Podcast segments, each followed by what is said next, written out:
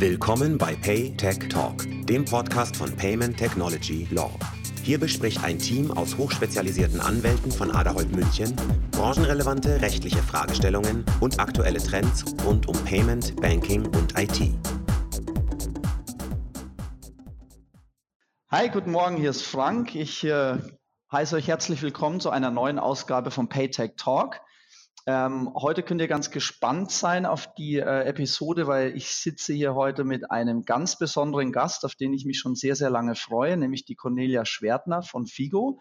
Ähm, Cornelia, ähm, magst du dich vielleicht mal ganz kurz vorstellen und dabei vielleicht auch gleich sagen, worüber wir beide heute sprechen möchten?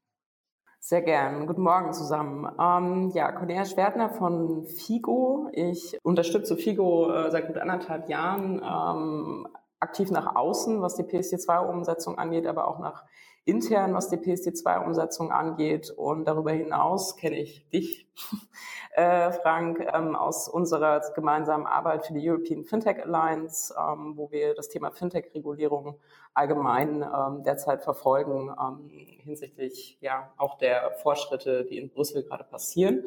Und Brüssel ist ja ein spannendes Thema, wenn wir uns die PSD2 anschauen, ähm, weil gerade sehr, sehr viel ähm, in Richtung RTS an, an Diskussionspotenzial vorhanden ist äh, mit der neuen Kommissionsfassung. Und ich glaube, darüber wollen wir heute so ein bisschen reden. Was bedeutet äh, zum einen diese, diese technischen regulatorischen Standards für den Markt und ähm, was bedeutet auch die Umsetzung jetzt ab Januar in Deutschland ähm, der PSD2 mit dem Inkrafttreten des ähm, ZAG?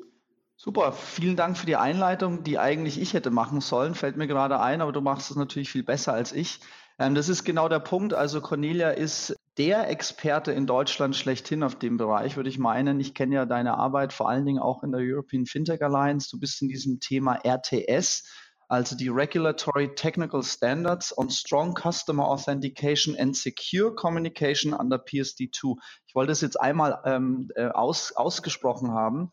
Ähm, vielleicht kannst du uns mal äh, ganz kurz näher bringen, was sind eigentlich diese RTS? Ähm, die haben ja verschiedene Regelungsbereiche. Da gibt es ja auch dieses Strong Customer Authentication oder diese starke Kundenauthentifizierung. Die würde ich heute fast mal ausblenden. Das ist ein Thema für sich, ein eigener Podcast. Aber was ist denn der zweite große Block der RTS? Und vielleicht kannst du uns auch dazu sagen, was eigentlich diese APIs, von denen jeder spricht, ähm, äh, mit diesen RTS zu tun haben? Sehr gern. Ähm, vielleicht einen Schritt zurück. Mit der PSD2 wurde ja geregelt, dass Drittdienstleister, also Kontoinformationsdienstleister und Zahlungsauslösedienstleister in Zukunft ja quasi ein Recht darauf bekommen, auf ähm, Bankdaten zuzugreifen im Auftrag des ähm, Kontoinhabers. Ähm, und die RTS, ähm, die ein Mandat ähm, der European Banking Authority sind, sollen eben das Thema regeln, ähm, wie die Kommunikation zwischen diesen Drittdienstleistern und Banken in Zukunft erfolgen soll, weil die eben nicht auf bilateralen Verträgen beruht, ähm, sondern eben auf einer auf einem Gesetz sozusagen. Und ähm, die Regulatory Technical Standards legen also im technischen Detail fest, ähm, wie die Daten künftig ausgetauscht werden, wer sich um welche ähm, Sicherheitsfunktionen kümmern muss ähm, in diesem Prozess. Und ähm, APIs sind halt eine ähm, Möglichkeit oder die quasi in Zukunft präferierte Möglichkeit, um diese Kommunikation zu ermöglichen. Und in der Vergangenheit war es halt so, insbesondere wenn wir uns Europa insgesamt anschauen, dass das über das sogenannte Screenscraping-Verfahren Kontodaten ausgelesen wurden. Und äh, im Screenscraping greift quasi der Drittdienstleister auf das Online-Banking-Frontend ähm, der Bank zu und eine API ähm, zwischen beiden ermöglicht halt, ähm, dass dies nicht mehr notwendig ist, sondern die Banken ein Stück weit ähm, Regie darüber führen kann, welche Daten in welcher Form mit dem Drittdienstleister geteilt werden. Das bietet aber auch Vorteile für den Drittdienstleister, weil er eben ähm, ja auch sauberer an die Daten anknüpfen kann und eben nicht aus diesem Wust ähm, an, an Daten und Informationen, das ein Online-Banking-Frontend enthält, die richtigen Daten herausfiltern muss, sondern die Daten so erhalten kann, wie er sie denn auch für seinen Dienst benötigt. Insofern ähm, regeln jetzt die Regulatory Technical Standards auch, ähm, dass Banken beides in der Theorie als ausgewählte Möglichkeit anbieten können, aber Banken präferieren auch die APIs und sind jetzt ganz glücklich mit dem aktuellen Kommissionsentwurf, der da sagt, ähm, APIs sind das Mittel der Wahl. Ähm, ja, vielen Dank, sehr interessant äh, für die Zusammenfassung. Vielleicht gehen wir noch mal ein bisschen mehr ins Detail rein. Äh, vielleicht gehen wir nachher auch noch mal auf Screenscraping ein. Da gab es ja durchaus eine gewisse Debatte und auch viel Mist in den Medien äh, wurde darüber geschrieben. Aber vielleicht bevor wir auf die Einzelheiten dazu eingehen, würde ich gerne mal unseren Zuhörern erklären, was eigentlich diese, was es eigentlich mit dieser Kommunikation auf sich hat, was es mit diesen Drittdienstleistern auf sich hat und vielleicht mal so ein bisschen in die, in die praktischen Beispiele einzusteigen. Ja, vielleicht gehen wir es mal im Einzelnen durch. Jetzt stelle ich mir mal vor, also ich bin jetzt eine Plattform, ähm, irgendein Marktplatz im, im Internet und ähm, ich möchte meinem, äh, meinen Kunden ermöglichen, äh, bei mir auf meiner Plattform äh, Zahlungsdaten einzugeben, Zahlungsdaten äh, beispielsweise seiner Bank oder seines PSP im Allgemeinen. Ähm, und jetzt höre ich da, oh Gott, Drittdienstleister, ähm, ähm, Kontoinformationsdienste, Zahlungsauslösedienste. Da bin ich vielleicht am Anfang noch so ein bisschen überfordert brauche ich in einer Situation, wo der Kunde auf meiner Plattform diese Zahlungsdaten eingibt, um einen Zahlungsvorgang auszulösen, den dann eine Bank oder ein PSP ausführt, brauche ich dafür eine Erlaubnis? Sehr schöne Frage. Ähm, die BaFin ähm, hat ja aktuell, also für den deutschen Markt, äh, versucht, das ein bisschen spezifizieren, wo die Aufsichtspflicht ähm, anknüpft und sagt ganz klar, dass eben den Bereich, ähm, den die Aufsicht ähm, kontrollieren möchte, der Bereich ist, wo der Kontoinhaber seine Zugangsdaten eingibt, also quasi wie Security Credentials. Ähm, das heißt PIN und, und dein Passwort oder was auch immer du eben nutzt, um dich in dein Online-Banking-Frontend einzuloggen. Derjenige, der mit dem Nutzer ähm, oder dem Kontoinhaber eben diesen Vertrag hat, dass er über den ähm, über die zur Verfügungstellung der Credentials ähm, dir entweder eine Zahlung auslöst oder ähm, Kontoinformationen entweder dir selbst oder einem Dritten zur Verfügung stellt, dass derjenige auch der ist, der eben unter diese neuen Erlaubnispflichten fällt. Und je nachdem, was ich eben tue, ob ich Zahlungen auslöse, dann als Zahlungsauslösedienstleister oder Daten zur Verfügung stelle als Kontoinformationsdienstleister. Also die Frage ist tatsächlich, Erlaubnispflicht knüpft an ähm, denjenigen, der die Credentials prozessiert. Ach, das ist sehr interessant. Das heißt also, ähm, da gab es ja auch ein paar Diskussionen, ähm, vor allen Dingen in den sozialen Medien und gewisse Unsicherheit. Da hat die BaFin durchaus für Klarheit gesorgt oder mehr Klarheit gesorgt. Das heißt, ähm, also ich muss mir an der Stelle als Plattform ähm, keine Gedanken mehr machen, ob ich äh, mich registrieren muss oder äh, eine Erlaubnis der BaFin brauche.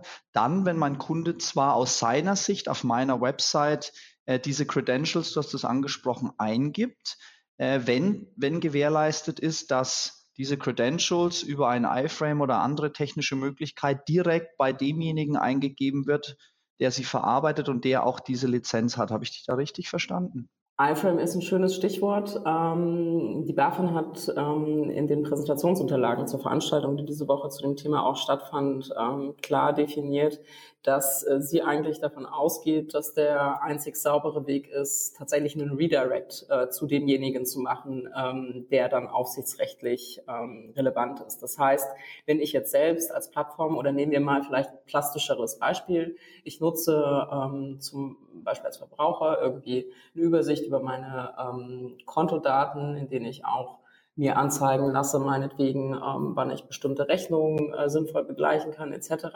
Wenn jetzt ähm, dieser Dienst ähm, quasi ähm, einen regulierten Dritten ähm, transparent in sein Frontend einbindet. Das heißt, ähm, dem, dem Kontoinhaber anbietet, du kannst deine Kontodaten in meinen Service einbauen, du musst dafür aber einen Vertrag äh, mit einem Drittdienstleister machen ähm, der aufsichtsrechtlich reguliert ist, dann würde tatsächlich ein Redirect zu diesem Drittdienstleister erfolgen und da erfolgt die Eingabe der Daten, weil es der BaFin ähm, zum aktuellen Stand eben noch sehr wichtig ist, dass der Kontoinhaber sieht, dass er auf der Website, auf der sicheren Website, also Stichwort HTTPS, ähm, seine Credentials eingibt ähm, und eben dann da auch weiß, dass seine Daten nur von dem ähm, verarbeitet werden, was die Credentials angeht. Das spricht aber nicht dagegen, dass der ähm, Kontoinhaber dann eben diesem Drittdienstleister, der reguliert ist, erklären kann, bitte leite meine Daten zu diesem Service weiter.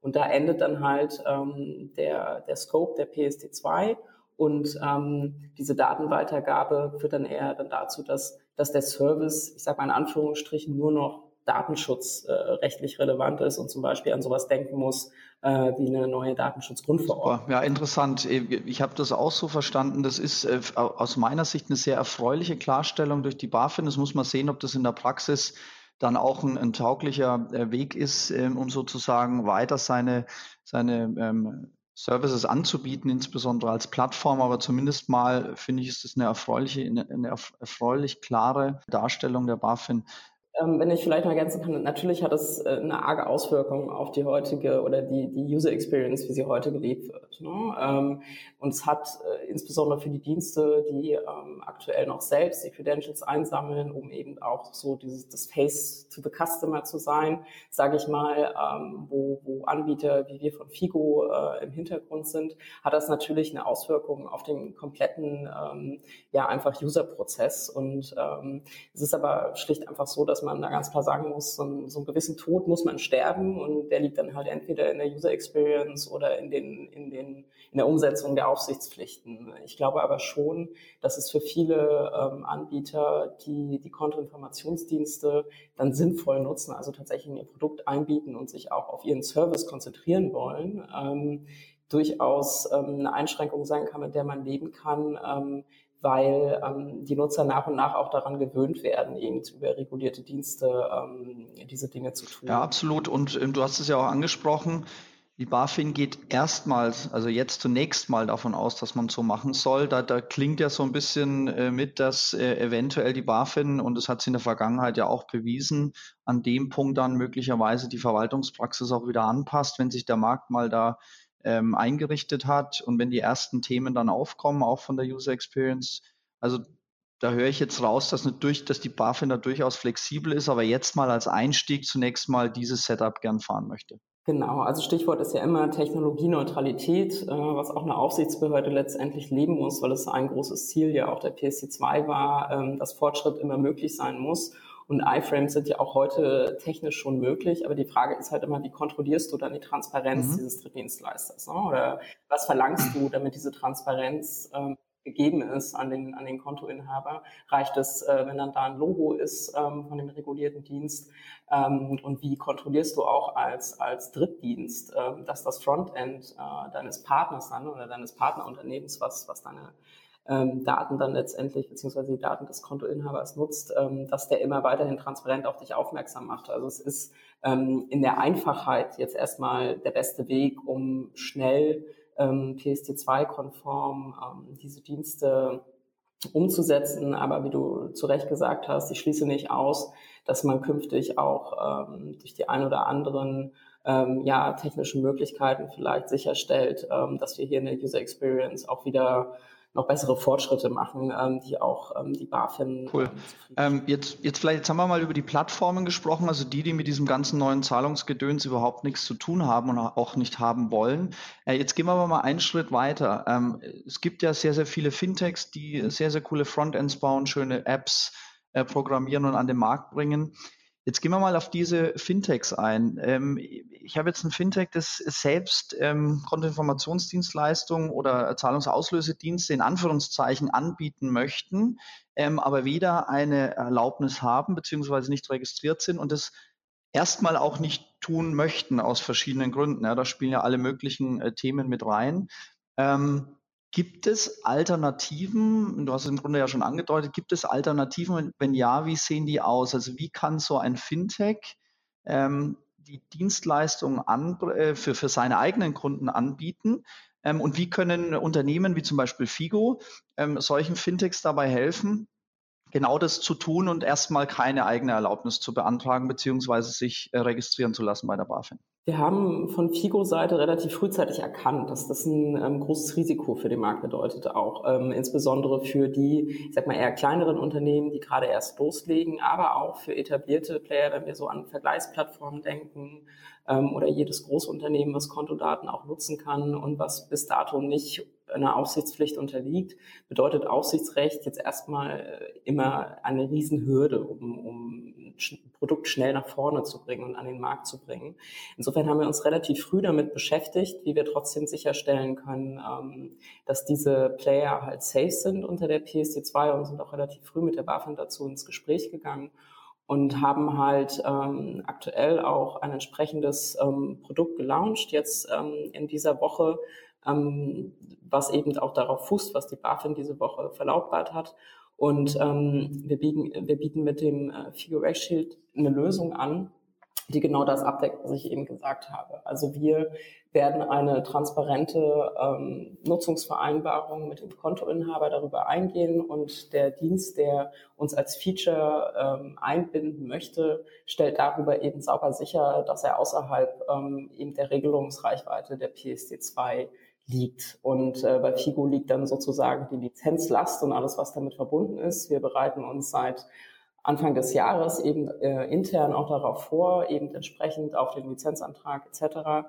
und wollen darüber unseren Partnern eben, ähm, die wir heute auch schon haben, für die die Lizenz ähm, teilweise auch ähm, das ausbedeuten könnte, eben, eben absichern und sind da aber auch, was man nicht vergessen darf, dann immer mit unseren Partnern gemeinsam im Gespräch, wie kann man die User Experience trotzdem erhalten und sind da gerade so sozusagen in der Entwicklung. Wie können Frontends äh, dennoch weiterhin gut aussehen, ähm, dass eben ähm, der Kontoinhaber auch weiter diese Dienste nutzen möchte, trotz dieser neuen Hürden.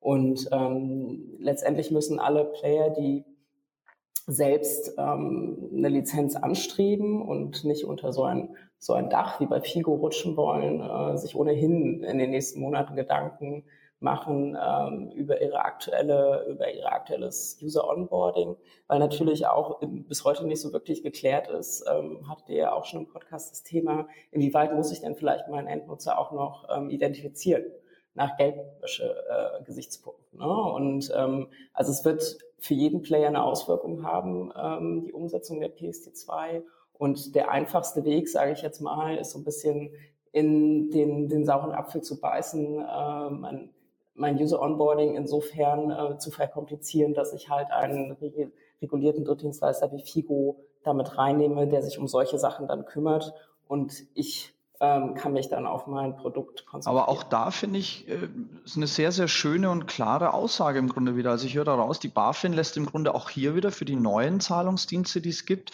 die Lösung zu, die wir jetzt schon in den anderen Bereichen sehen. Also ich, nur mal ein Beispiel, die Solaris Bank, die ja auch sozusagen ähm, im Backend, also eher so im Hintergrund arbeitet und genau diesen Fintechs, die noch nicht die eigene Lizenz beantragen wollen, äh, die zu ermöglichen, ihr Produkt einfach anzubieten, bis sie eine entsprechende Größe haben oder das selber anbieten wollen.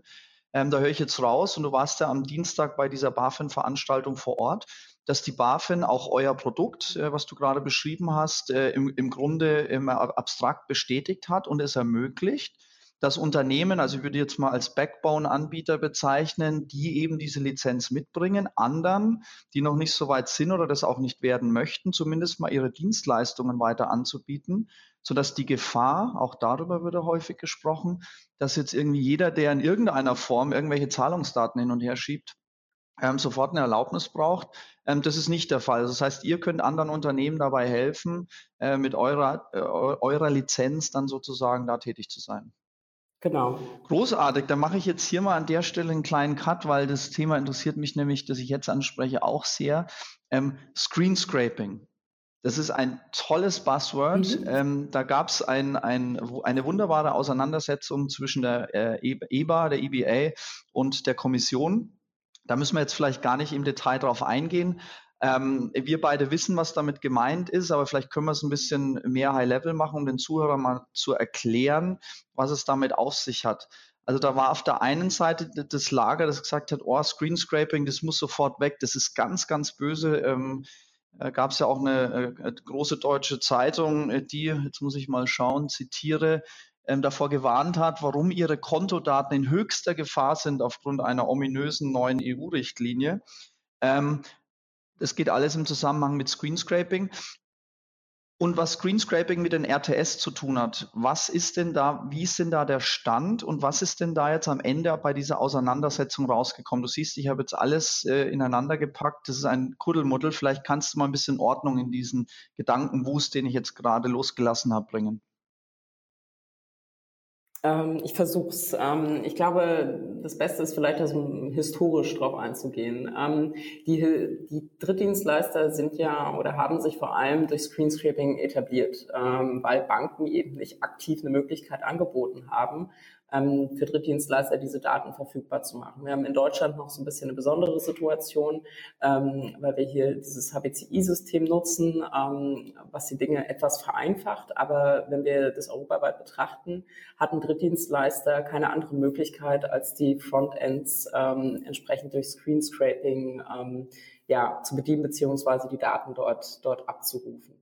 Und ähm, irgendwann haben natürlich Banken ähm, das nicht mehr schön gefunden und, und wollten sich dagegen wehren. Ähm, und ähm, deswegen kam dann im Zuge auch von, von einigen ähm, gerichtlichen Auseinandersetzungen ähm, die Idee auf äh, in Brüssel, dass man ähm, das regulieren müsste und die Banken so ein wenig zu ihrem Glück zwingen muss, sich zu öffnen, weil Banken eben auch nicht selbst ähm, dieses Innovationspotenzial, was in diesen Daten steckt, aktiv verfolgt haben, weil sie jahrelang eher so aus dieser ähm, Datenschutz und Regulierungsschutz, ähm, aus diesem Gedanken heraus eher mit diesen Kundendaten umgegangen sind und weniger, was könnte ich denn aus Innovationsgesichtspunkten mit diesen Daten noch tun. Das haben eben die anderen, die Dritten getan und haben dafür auf diese Screen-Scrapping-Technik ähm, zurückgegriffen. Das ermöglicht aber schwerlich für eine Bank ähm, zu kontrollieren, was dort ähm, eben abgerufen wird. Und ähm, die RTS, die muss man ja auch sagen, äh, seit Ende 2015 äh, von der EBA quasi versucht werden, ähm, auf die Beine zu stellen, ähm, sollen eben genau das regeln, wie man das smarter machen kann. Und es gab ähm, dann so die, die geschichtliche Auseinandersetzung war dann eher so, dass ähm, Banken gesagt haben ähm, oder auch Verbraucherverbände, Screenscraping ist ganz böse. Ähm, die RTS aber von Anfang an vorgesehen haben, dass eine Bank, die jetzt kein sogenanntes Dedicated Interface slash eine API ähm, anbieten möchte, weiterhin einen sogenannten Direct Access ermöglichen kann. Und Direct Access äh, ist nichts anderes als Screen Scraping mit einer mhm. davor gelagerten Prüfung, ob dieser Drittdienstleister dazu berechtigt ist. Und äh, durch diese Tatsache, dass das von Anfang an den Banken eben freigestellt wurde, dies zu tun, konnte man eben relativ schnell sagen, äh, Screen ist nicht unsicher. Also es bietet keine Unsicherheit, ähm, für den Verbraucher, ob jetzt im Hintergrund ein Screenscraping erfolgt oder eine API ist. Es geht mehr so um diese ähm, Kontrollierbarkeit aus Banksicht, was da für Daten ähm, eben geteilt werden. Und auch Drittdienstleister ähm, bevorzugen eben APIs, wie ich eingangs gesagt habe, weil es ihnen eben ermöglicht, relativ mit einem technisch geringeren Aufwand eben einfach diese Daten zu erlangen. Und ähm, dann war es in der Debatte so, dass, dass ähm, die Kommission dann irgendwann gesagt hat, ähm, ja, ist schön und gut, dass Banken nur APIs anbieten wollen, äh, weil sie in diesem Tenor eben geschlagen haben. Ähm, da müsst ihr aber auch sicherstellen, dass diese APIs das anbieten, was ihr euren Kontoinhabern im Online-Banking zur Verfügung stellt. Und ähm, die Fintech-Front, nenne ich es jetzt mal, hatte halt die Befürchtung, dass Banken darüber eben nicht nur ja, Dinge besser machen, sondern eben auch Dinge wieder einschränken und Use Cases vielleicht sterben, weil bestimmte Daten nicht mehr in der Form geteilt werden, ähm, die eben notwendig sind, ähm, um ihre Geschäftsmodelle weiterzuleben. Und ähm, insofern hatte die Kommission dann gesagt, ihr müsst, wenn eure API nicht performt, angemessen und nicht äh, PSD2 gerecht ähm, gebaut ist, äh, dem Drittdienstleister ermöglichen, immer auf Screenscraping beziehungsweise dieses kontrollierte Screenscraping, möchte ich es jetzt mal nennen, zurückgreifen zu können. Ähm, das fand, das fand die Bankenseite dann aber auch wieder ganz schrecklich, weil das mehr Kosten bedeuten würde, ähm, beides eben parallel die ganze Zeit anzubieten. Und auch ähm, die, die Drittdienstleister, Schrägstrich Fintech-Seite war darüber nicht glücklich, weil du halt auch nicht mal einfach so auf Knopfdruck ähm, von einer, von einer API-Verbindung auf eine Screenscraping-Verbindung zurückgreifen kannst, weil es ein wahnsinniger technischer Aufwand ist, ähm, beide Sachen parallel zu bedienen. Und ähm, insofern gab es dann diese lange Debatte und ähm, ich finde, die RTS, wie sie jetzt Ende November veröffentlicht wurden, haben eine sehr gute Lösung ähm, dafür parat, inzwischen, ähm, um eben auch Banken den Anreiz zu bieten, gute APIs zu bauen, hat die Kommission jetzt gesagt, ähm, eine Bank kann sich einem sogenannten API Compliance Check bei der nationalen Aufsichtsbehörde unterziehen und somit eben ähm, sicherstellen oder auch beweisen, dass ihre API PSD2-konform gebaut ist. Und sobald sie diese Bestätigung hat, braucht sie keinen Direct Access. Okay, das ist sehr interessant. Ähm, vielleicht an der Stelle, das habe ich so auch verstanden, an der Stelle aber doch mal einhaken. Das heißt, ich gehe einmal zum TÜV, kriege einen Stempel drauf. Ähm, ich bin jetzt hier PSD2 compliant äh, und danach äh, funzt aber äh, meine, meine API nicht mehr. Gibt es da einen Kontrollmechanismus? Weil ich stelle mir das für die Fintechs ja auch schwierig vor. Ihr müsst ja da durchaus mit, mit einigen Banken in Deutschland äh, da klarkommen und, und ja auch entsprechend eure Schnittstellen programmieren. Gibt es da auch eine Kontrollinstanz, die nach diesem ersten TÜV-Siegel ähm, da auch kontrolliert, dass das weiterhin funzt? Und was passiert denn, wenn die Bank nach ja, zwei Monaten sagt, so, ich habe jetzt das TÜV-Siegel, ich bin compliant, ich muss den bösen Fintechs kein Screenscraping mehr erlauben. Ähm, Gibt es da eine Möglichkeit, ähm, wenn das dann nicht mehr funktioniert, dass man als Fintech sagen kann, so, jetzt mache ich doch wieder Screenscraping? Also die Kommission hat ähm, in den RTS vorgesehen, dass äh, nach bestimmten Voraussetzungen eben dieses, ähm, ich nenne es jetzt mal, okay von der Aufsicht auch wieder erzogen werden kann und ähm, dann wiederum ein Direct Access angeboten werden muss. Ähm, was aktuell nicht geregelt ist, inwiefern eine Bank, nachdem sie einmal ähm, dieses Compliance äh, okay ähm, aufgeben musste, beziehungsweise ihr weggenommen wurde, inwiefern sie sich das erneut einholen kann. Es ist aktuell nur geregelt, ähm, dass sie dann innerhalb einer bestimmten äh, Spanne, ich glaube, es mhm. waren zwei Monate sogar, ähm, dann wieder einen Direct Access Weg anbieten muss. Ähm, alles, also was ein Fintech dann tatsächlich tut, ähm, ob es dann ähm, Screen scraped und der Bank das anzeigt, hier mit meiner IP-Adresse, ich bin reguliert, äh, ich scrape dich jetzt ähm, und eigentlich kannst du dagegen nichts machen, liebe Bank, weil deine API nicht funktioniert. Das werden dann sehr rechtliche und auch ähm, ja unschöne Auseinandersetzungen, ähm, die ich hoffe nicht, dass die nicht passieren.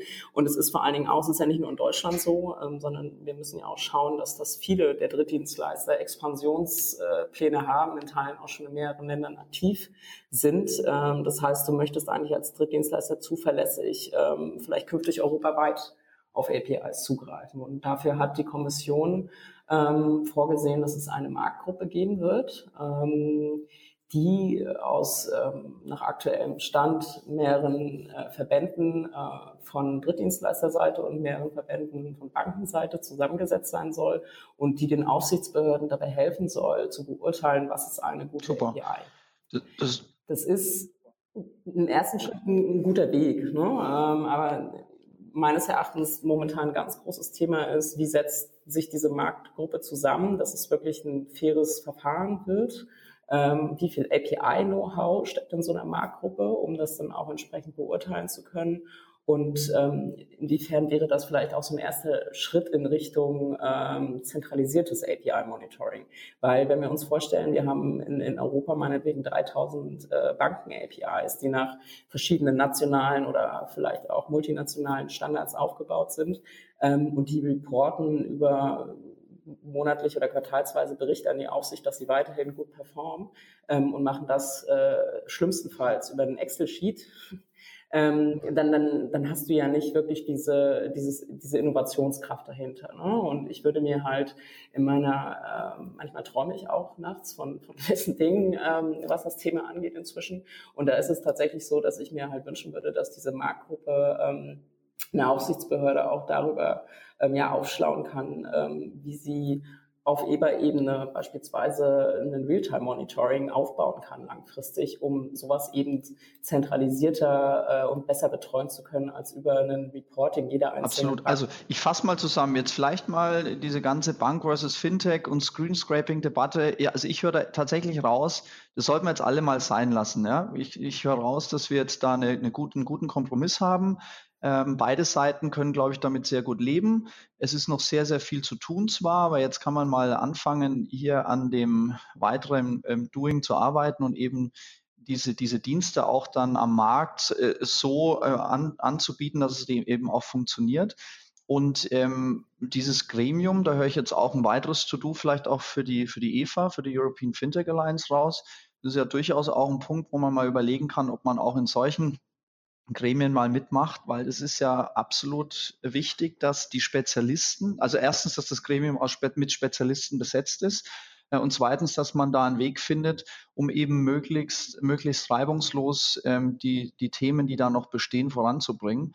Ähm, vielleicht von dir ein kleiner Ausblick. Wie geht's denn jetzt weiter von hier? Wir haben jetzt die PSD 2 tritt jetzt bald in Kraft. Wir haben, ein, wie ich finde, relativ transparentes und äh, auch informatives Merkblatt der BaFin zum ZAG. Äh, diese Screenscraping-Debatte ist, ist abgeschlossen. Was sind jetzt so die nächsten Themen, wenn dir nach Weihnachten wieder langweilig ist? Ähm, was sind so die nächsten Themen, die, die dich beschäftigen und die die Branche in dem Bereich beschäftigen wird?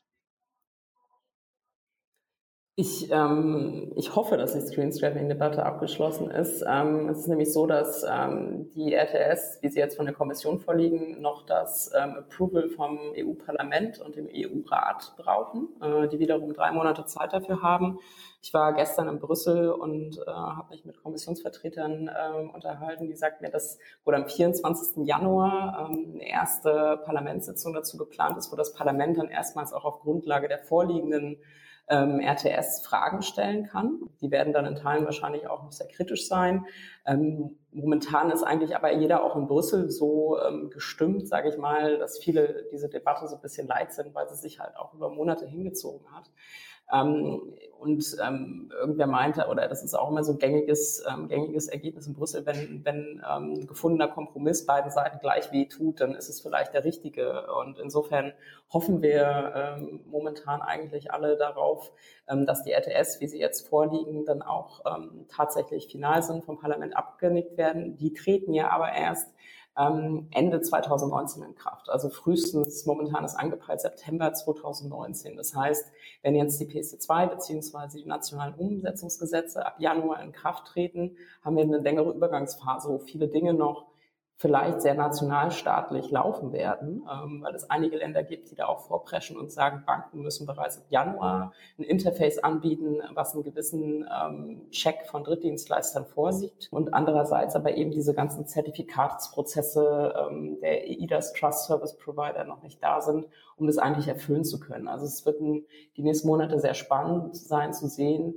die Mitgliedstaaten ähm, auch unterschiedlich diese Dinge behandeln. Und die EBA plant aber für diese Übergangsphase auch noch bis Januar Guidelines herauszugeben, um eben da dem Markt zu helfen. Und ähm, ich hoffe auch, dass da vielleicht nochmal die ein oder andere Unsicherheit ähm, dort eben ähm, genommen wird. Und was man ja auch nicht vergessen darf, ist, dass diese Regulierungspflichten für die Drittdienstleister ein bisschen ähm, ja, Step by Step in Kraft treten. Ähm, du hattest es selbst so schön in deinem Artikel mit den jungen Hüpfern und alten Hasen und so weiter ähm, ja auf den Punkt gebracht. Das heißt, wir werden auch ähm, die nächsten Monate irgendwo so diese Übergangsphase erleben, wo ähm, länger am Markt aktive Drittdienstleister noch keine Lizenz oder Regulierung benötigen. Ich glaube aber momentan ist die Tendenz eher in Richtung ja eher früher die Lizenz haben als später, weil Banken eben auch vielleicht äh, dann besser mit mir kommunizieren ähm, oder ich auch dem Kunden gegenüber ähm, eben nachweisen kann, dass ich aufsichtsrechtlich betreut bin, um eben auch, ähm, ja, ich sag mal, Bildzeitungsstimmen so ein wenig ähm, das Feuer zu nehmen. Ähm, und insofern wird das eine sehr spannende Zeit. Aber ich glaube, so als Lösung, die ich mir wünschen würde, ist eben auch mal aus dieser theoretischen Debatte endlich herauszukommen, ähm, auch was, was ähm, API-Standards angeht, die vom Marktseite her aktuell noch in der Diskussion liegen, ähm, einfach sich mal von diesem Standard und von diesem Reißbrett zu lösen und tatsächlich jetzt mit Prototypen ähm, Dinge auszuprobieren. Und bevor ich diesen API-Compliance-Check machen kann als Bank beispielsweise, muss ich eben auch ähm, sechs Monate zuvor ähm, eine Testumgebung angeboten haben, beziehungsweise ich muss, bevor ich meine API an den Markt bringe, sechs Monate vorher eine Testumgebung angeboten haben und den Compliance-Check kann ich dann machen, wenn meine API drei Monate lang im, im Markt widely used war. Ähm, das heißt, es ist eine gewisse Vorlaufzeit, wo wir auch noch die Möglichkeit haben, Dinge auszuprobieren. Und da hoffe ich halt einfach drauf, dass Banken eben auch ähm, ja einfach die Tatsache äh, nutzen, dass die PSD2 eben nur Zahlungskonten umfasst und hier eben auch APIs ähm, bauen, die mehr bieten, um eben auch von diesem Thema Open Banking zu profitieren und sich damit der Markt ein Stück Super. Ähm, Cornelia, ich glaube, wir könnten hier noch ewig weiter sprechen. Ähm, ich glaube, mit Blick auf die Uhr, dass wir jetzt hier leider einen Cut machen müssen. Das war ein wirklich sehr, sehr informatives ähm, Gespräch mit, mit, sehr viel Insights und äh, sehr, sehr viel in, äh, interessanten und wichtigen Informationen für die Praxis. Ähm, vielleicht für all diejenigen, die ähm, noch mehr Informationen zu diesen ganzen äh, Themen haben wollen, wo, wo kann man denn mehr über dich, ähm, über Figo und über das äh, Produkt, das du vorhin beschrieben hast, nämlich dieses Rack Shield, ähm, erfahren? Also eine sehr gute Sammlung von Informationen äh, ist, ist tatsächlich der Figo Twitter-Account, äh, Figo API, ähm, wo wir ähm, momentan quasi täglich ähm, über unsere neuesten ähm, ja, Erkenntnisse berichten, ähm, wenn ich jetzt auch mal in Brüssel war, was Neues erfahren habe und eben auch über unser neues Produkt berichten. Äh, mein Twitter-Account kann ich auch empfehlen, weil ich auch immer versuche, irgendwo, ähm, wenn ich irgendwas lese äh, von jemand anderen, dort eben auch ähm, zu teilen. Aber wir haben auch Blogbeiträge, ähm, die dort verlinkt sind ähm, auf die FIGO-Webseite. Ich habe auch äh, jüngst ähm, ja, so eine detailliertere ähm, Opinion zu den RTS veröffentlicht. Ähm, also unser Compliance-Blog ist da auch gut. Und ergänzend sind natürlich alle, die sich momentan mit dem Thema beschäftigen. Ich, ich kann auch natürlich eure Plattform wärmstens empfehlen. Ähm, informiere mich auch gern bei dir, was, äh, was du gerade so geschrieben hast. Und ähm, ja, es ist einfach sehr viel los und man kann es ist ja sogar in den Massenmedien ja, absolut. ein bisschen zur Bildzeitung sich Informationen holen. Ich empfehle aber, äh, da vielleicht noch das eine oder andere Medium hinzuzuziehen, bevor ich mir abschließend eine Meinung gebe. Das ist ein schönes Schlusswort. Ähm, Cornelia, ganz herzlichen Dank, dass du die äh, Zeit genommen hast. Ich weiß, du bist schwer beschäftigt und äh, auf einer, gefühlt auf einer Dauer-Roadshow quer durch Europa. Äh, umso mehr weiß ich zu schätzen, dass du dir heute diese Zeit genommen hast, um, um äh, deine Intel an uns weiterzugeben, unsere Zuhörer. Herzlichen Dank und vielleicht auch jetzt schon wieder die Einladung, bei passender Gelegenheit wieder unser Gast zu sein. Herzlichen Dank, Cornelia. Ja, sehr gern, hat Spaß gemacht. Ja, wenn äh, es auch euch Spaß gemacht hat, ähm, freut mich das natürlich, wenn ihr uns auf iTunes wieder eine schöne positive Bewertung gibt. Mehr findet ihr auch noch in den Show Notes. Das war's für heute. Vielen Dank, dass ihr dabei wart und bis bald. Ciao. Das war PayTech Talk, der Podcast von Payment Technology Law. Schön, dass Sie heute dabei waren. Weitere Informationen zu Payment, Banking und IT finden Sie auch auf paytechlaw.com und in unserem Newsletter.